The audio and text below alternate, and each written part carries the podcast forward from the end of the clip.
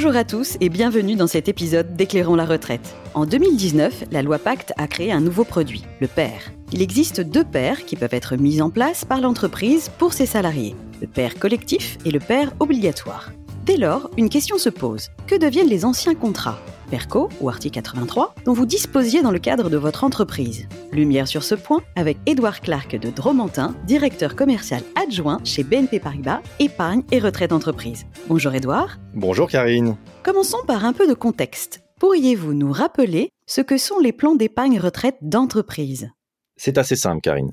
Le plan d'épargne retraite est le produit retraite qui a été créé par la loi Pacte en 2019 il se décline sous une forme individuelle ou une forme collective, dans un univers assurantiel ou un univers titre. Le pair collectif succède au PERCO et le pair obligatoire succède à l'article 83. Prenons un exemple. L'entreprise dispose déjà d'un PERCO ou d'un article 83 justement. Dans ce cas, que vont devenir ces contrats? L'entreprise a plusieurs choix. D'abord, elle peut conserver le PERCO et ou l'article 83 qu'elle a d'ores et déjà mis en place elle peut aussi les transformer en PER, en plan d'épargne retraite. En tout état de cause, en tant que salarié, vous n'avez aucune démarche à effectuer. Première hypothèse, l'entreprise décide de conserver son PERCO ou article 83. Quelles sont les conséquences pour le salarié?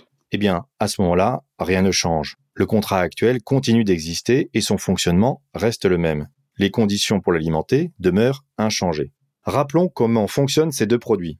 Tout d'abord, le PERCO. C'est un dispositif démocratique, c'est-à-dire qu'il s'adresse à l'ensemble des collaborateurs au sein de l'entreprise. Il est alimenté par des versements volontaires, de l'intéressement, de la participation, qui peuvent tous trois être complétés d'une règle d'abondement.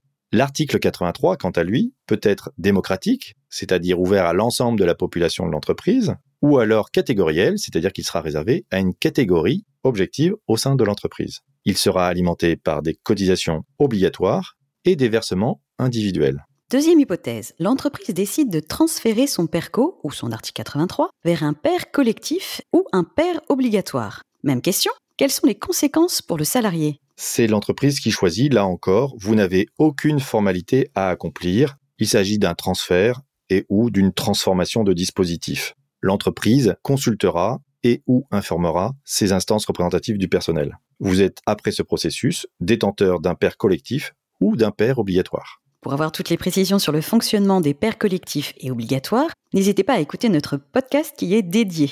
Pour finir, Edouard, pourriez-vous expliquer les possibilités offertes aux salariés qui détiennent également un père individuel?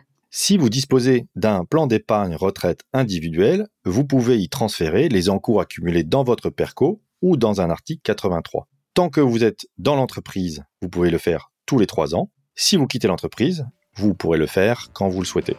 Merci beaucoup Edouard pour ces éclairages. Aussi, pour en savoir plus, n'hésitez pas à écouter notre podcast dédié au devenir des contrats d'épargne salariale ou d'épargne retraite d'entreprise en cas de changement d'entreprise justement. Merci pour votre écoute et à très vite pour un nouvel épisode d'Éclairons la retraite.